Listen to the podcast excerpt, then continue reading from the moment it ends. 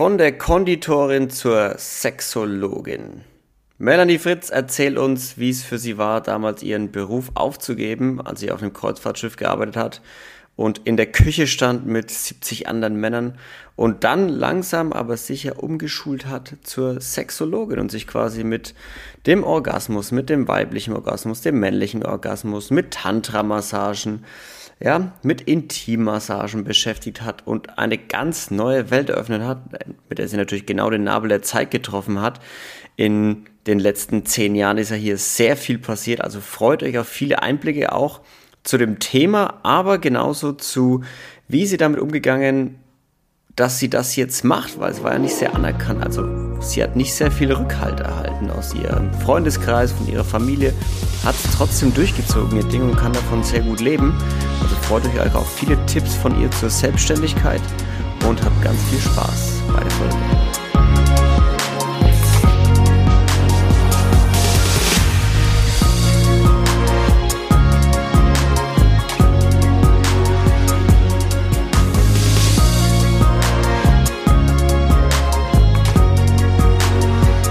Wie war es denn, von Konditorin zur Sexologin umzuschulen? Also wieso, wieso hast du das gemacht? Warum bist du überhaupt Konditorin geworden, wenn du immer Sexologin werden wolltest? Das war doch dein Kindheitstraum. Nee, so nicht. Also tatsächlich war mein, tatsächlich habe ich erstmal wirklich äh, Köchin und Konditorin gelernt und es war erstmal mein Traum, das wollte ich immer machen. Das habe ich auch 15 Jahre lang voller Begeisterung gemacht. Ich habe da total viel erlebt. Ich bin viel ähm, gereist. Also ich habe damals auch auf Kreuzfahrtschiffen gearbeitet und in der Top-Gastronomie und so. Also das war jetzt schon auch ein sehr erfüllter Beruf und ein sehr schöner. Mhm.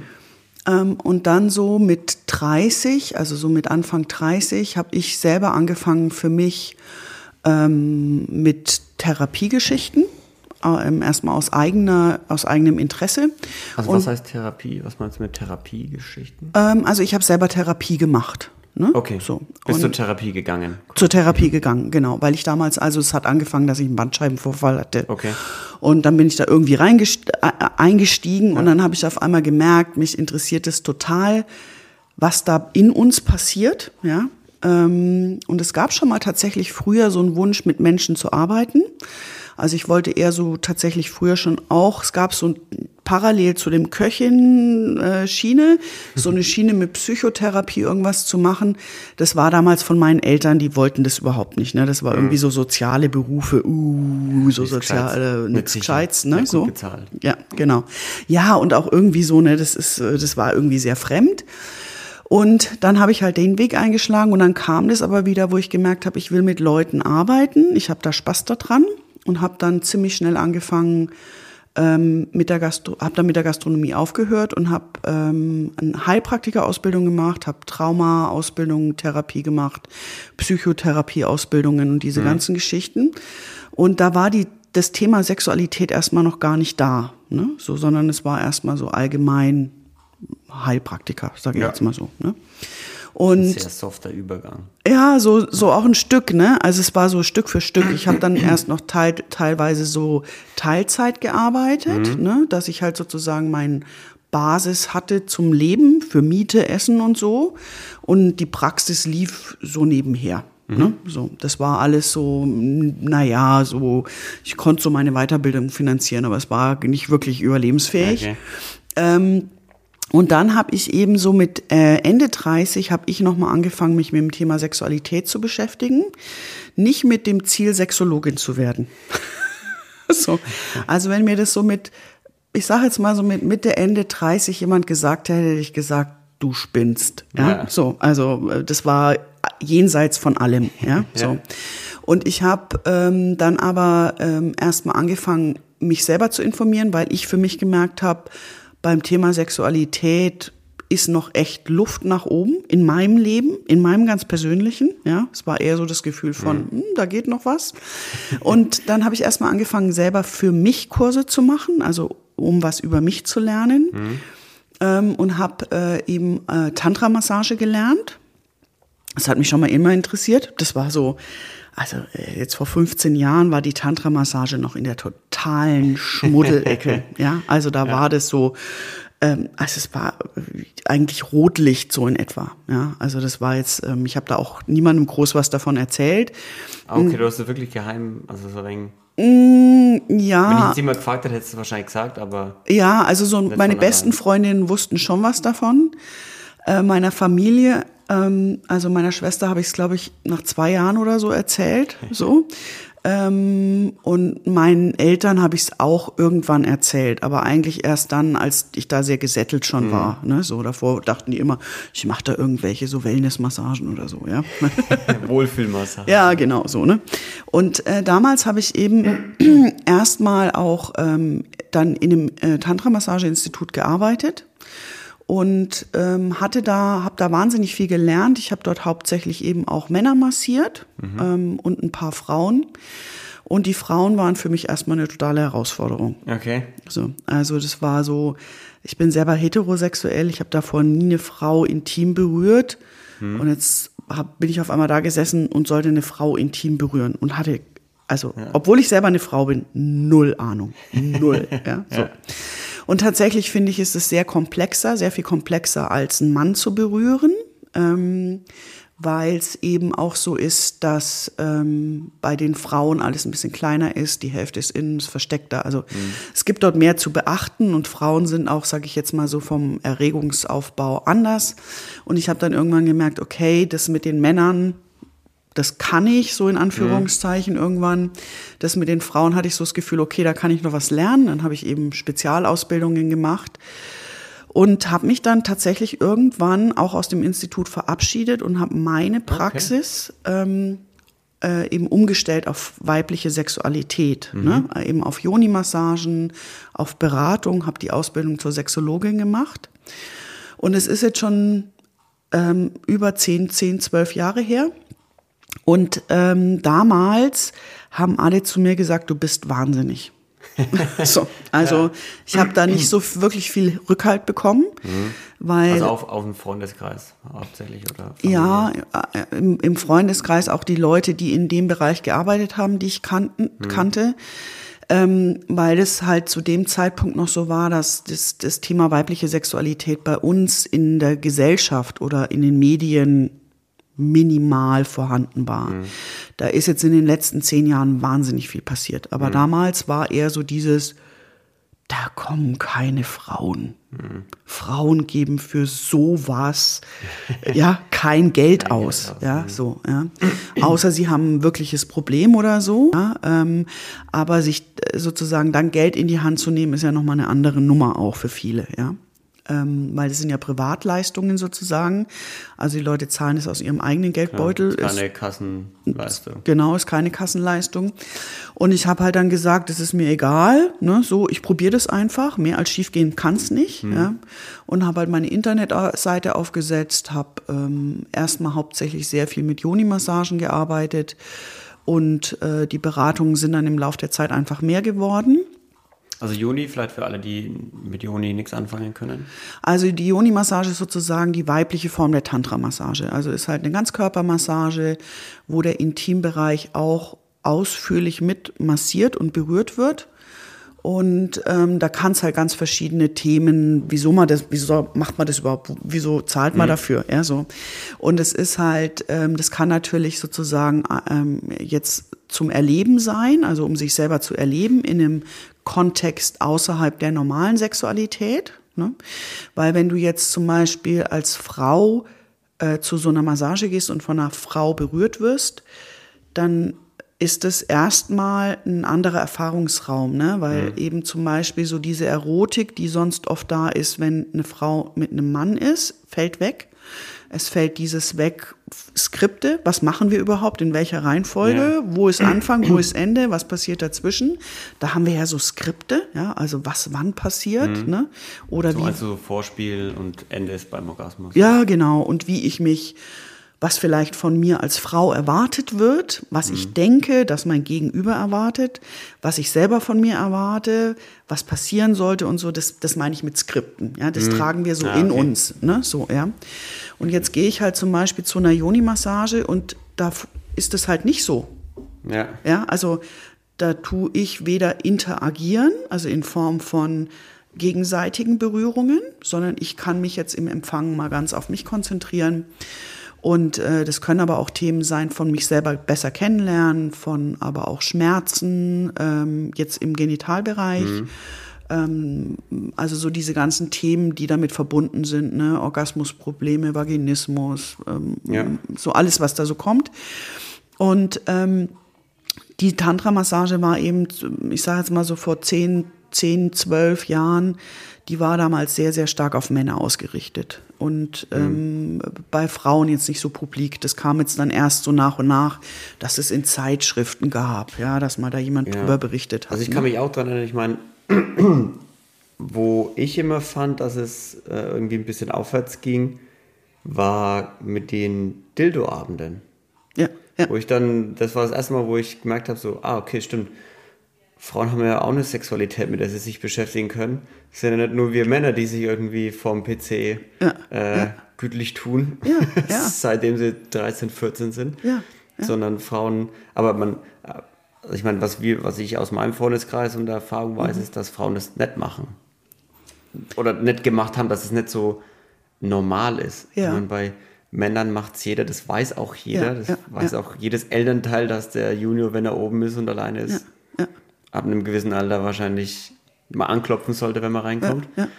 Und bei Mädels halt eher nicht so. Das verbindet man einfach nicht damit. Ja. Also ich verstehe das schon, dass da, ja, dass es, wenn man noch ein paar Jahre vorher geht, dass es noch weniger verbreitet war, dass man was mit einem Mädel oder Frauen verbindet. Genau, und es ist halt auch in unserem Kopf, also es hört sich jetzt so ein bisschen krass an, aber in unseren Köpfen ist es sozusagen nicht verankert und in unserer Gesellschaft, dass Frauen in Anführungszeichen für eine sexuelle Dienstleistung Geld zahlen.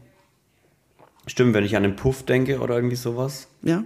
Das sind, da arbeiten Frauen, ja, keine genau, Männer. Ja. Und es gibt halt jetzt erst so langsam, kann man sagen, es gibt auch mal Callboys, ja, hm. sowas.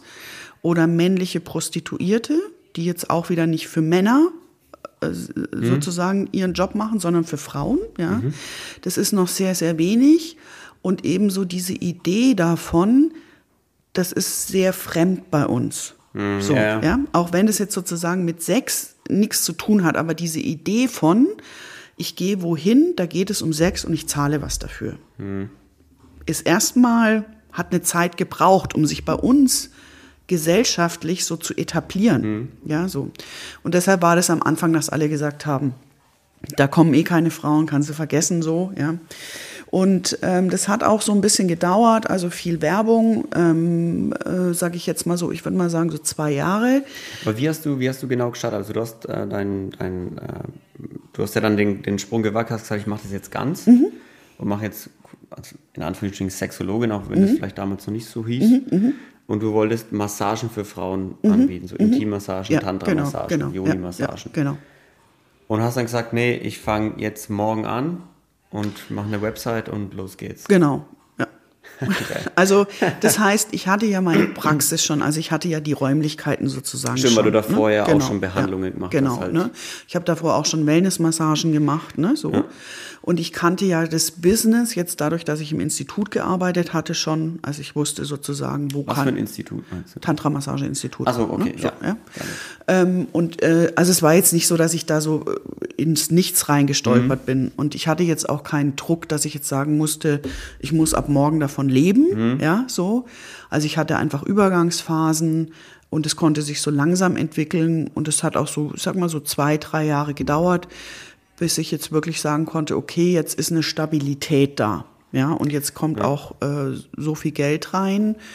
War das zwei, drei Jahre, wo du richtig, in Anführungsstrichen, am Hungertuch nagen musstest? Also nee. kein Urlaub, nur arbeiten, nur hasseln? Oder war das nee. schon, okay, ich habe Ersparte, ich verdiene auch ein bisschen mhm. was, aber. Genau, ich hatte auch noch so ähm, andere Standbeine, sage ich jetzt mal, mit denen ich so ein bisschen das ausgleichen mhm. konnte. Ich habe noch ein bisschen in einem Büro gearbeitet, ich habe noch ein bisschen im Bioladen gearbeitet. So. Okay, also ja. ich hatte noch so Message-Jobs und so, wo ich das ganz gut regulieren konnte. Mhm. Ne? So, und ähm, jetzt nicht so davon so voll abhängig war, dass das jetzt von heute auf morgen funktioniert. Mhm. Also, also und das ist auch ein guter Übergang für sowas da, äh, wo nicht so viel Druck entsteht, sondern wo ich auch sagen kann, okay, ich nehme das, was kommt, ja, ja so und ähm, freue mich, wenn es mehr wird und mache halt die Schritte. Es braucht ja auch Zeit, um dann irgendwann halt, also die, der Plan war ehrlich gesagt auch erstmal gar nicht davon voll leben zu können.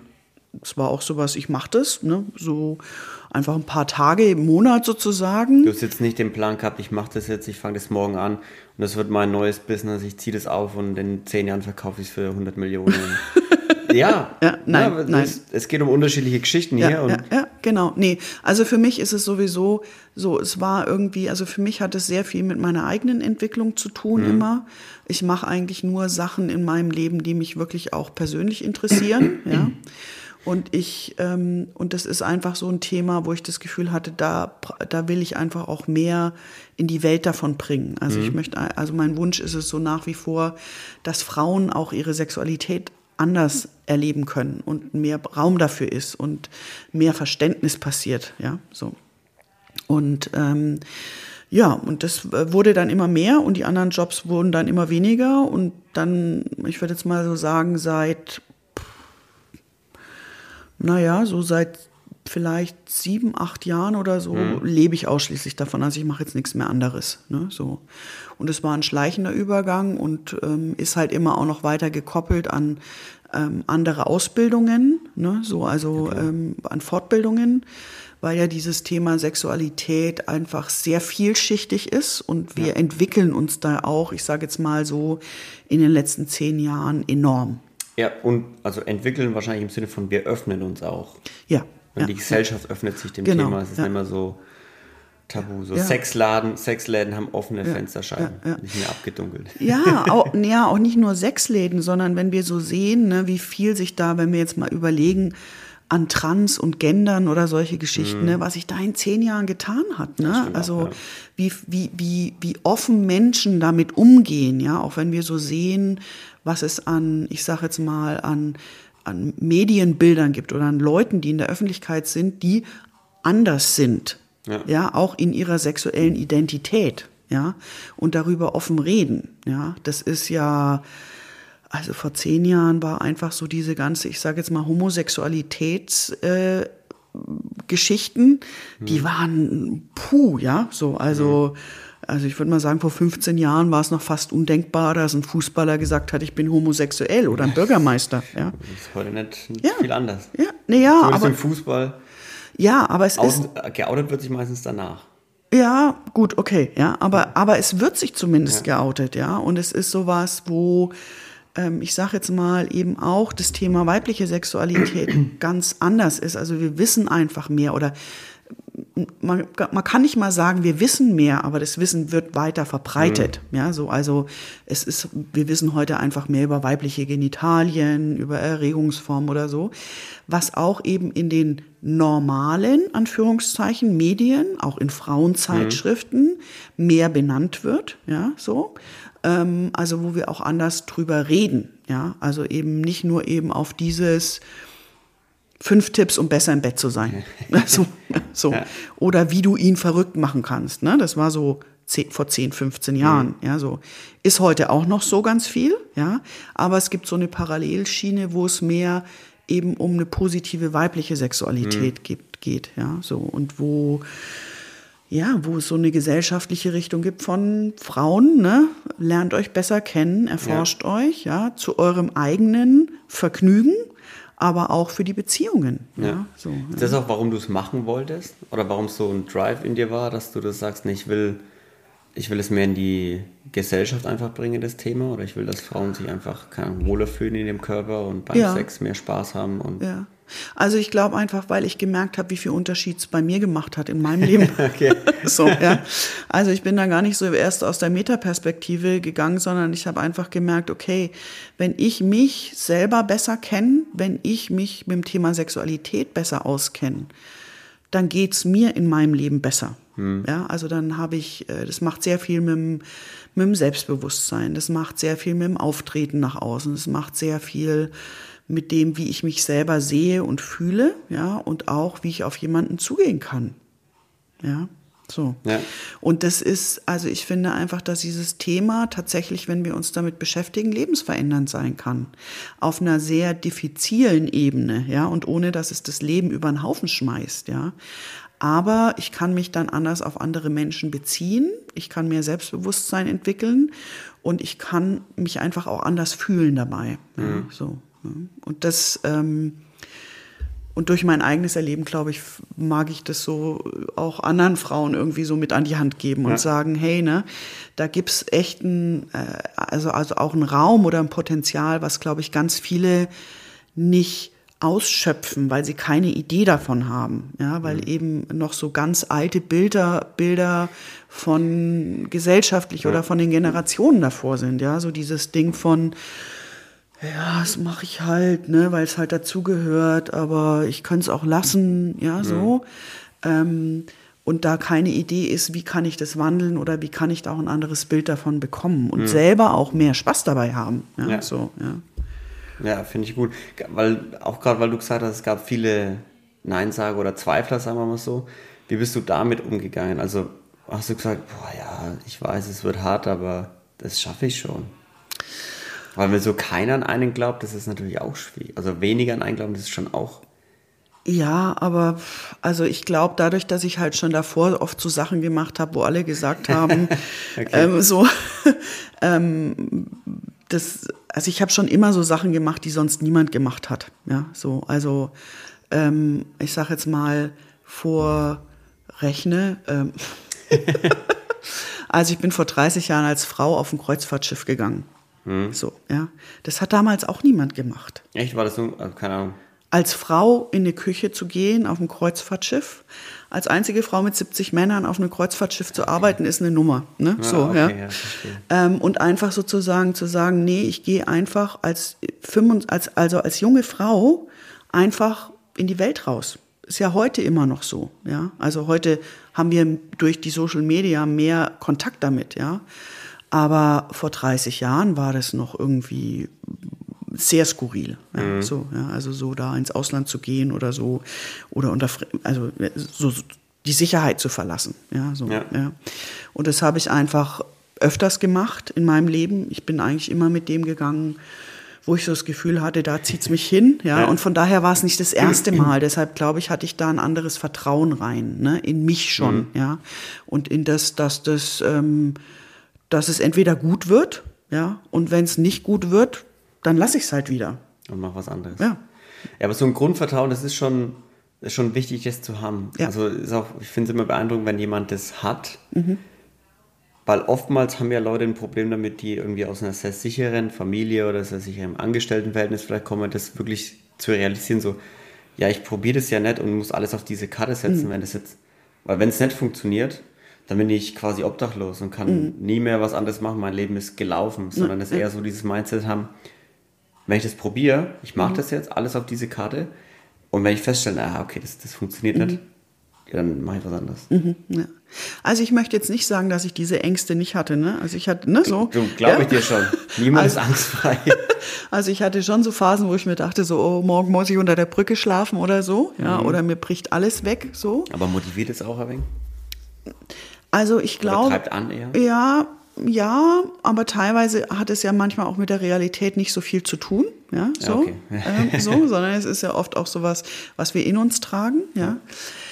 Aber ich glaube eher so, dass es eben so ist, dass je öfters wir die Erfahrung gemacht haben, ne, dass wenn wir springen, ja, also wenn wir wirklich so ins Nichts springen und so fühlt sich das ja oft an, ja, wenn wir sozusagen sagen, ich höre jetzt was auf, ich mache was ganz Neues, wo alle sagen, du spinnst, ja, dann ist es wie ins Nichts springen, ne, weil du hast nicht so viel Rückhalt, ne, du hast keine Sicherheit, ja.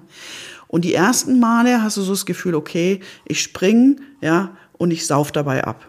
Ja, so. Und je öfters du machst, das machst, ja, entwickelst du meiner Ansicht nach so, ein, so eine Erfahrung von, okay, es geht, irgendwie geht's immer weiter. Und selbst wenn du das Gefühl hast, du saufst jetzt ab, es geht nicht mehr weiter, geht's trotzdem weiter. Ja. Ja. und wenn du die Erfahrung in dir trägst, dann entwickelst du ein anderes Vertrauen ins Leben, würde ich sagen. Ja. Wenn du jetzt 40 Jahre lang einen Job machst und diese Erfahrung nie gemacht hast, weil du immer in einem bestimmten Rahmen dich nur bewegt hast, in deiner Komfortzone, dann ist es natürlich der Horror, das erste Mal zu springen. Ja. Ja, so, also ich verstehe das total. Ja. ja je, je, also es gibt eben Menschen, die fangen früher an zu springen und es gibt Menschen, die springen nie in ihrem Leben. Ja, die bleiben halt immer in der sicheren Komfortzone ne, und Mhm. bewegen sich da nie raus. Und beides ist ja okay. Ja, so Ja. jeder muss ja entscheiden, was er macht. Ja, aber ich glaube, es ist einfach eine Erfahrungssache. Ne, so. Also abschließend Fazit, traut euch zu springen. Ja. ja, so, also ich, ich, ich glaube einfach, wir sind einfach hier, um Erfahrungen zu machen und tatsächlich zu leben, ja, so. Und wenn wir halt uns nur in Strukturen bewegen, die sicher sind, ne, da ist es halt meistens nicht so lebendig. Ja, da kannst du nicht dich wirklich entfalten, ja, so. Da bleibst du halt in einer, so klein, in einer kleinen Box drin, ja, und das ist halt einfach schade. Definitiv. Melanie, vielen Dank, dass du da warst und uns von deinem Leben, von deinem Weg, von der Konditorin zur Sexologin erzählt hast und gleich auch noch ein paar Tipps rausgehauen hast für die, für die Jungs und Mädels da draußen. Vielen Dank, dass du da warst. Vielen Dank, dass du mich eingeladen hast. Es war ein sehr schönes Gespräch, hat mir total viel Spaß gemacht. Sehr schön. Leute, vielen Dank, dass ihr wieder zugehört habt. Schaut auch gerne auf Instagram vorbei unter inspirieren-anders. Ähm, lasst ein paar Likes auf Spotify und Apple Podcast da und schaut, äh, dass ihr den Newsletter unbedingt abonniert und auf Kate und. Ansonsten, Leute, bleibt sauber, seid lieb zueinander. Tschüssi!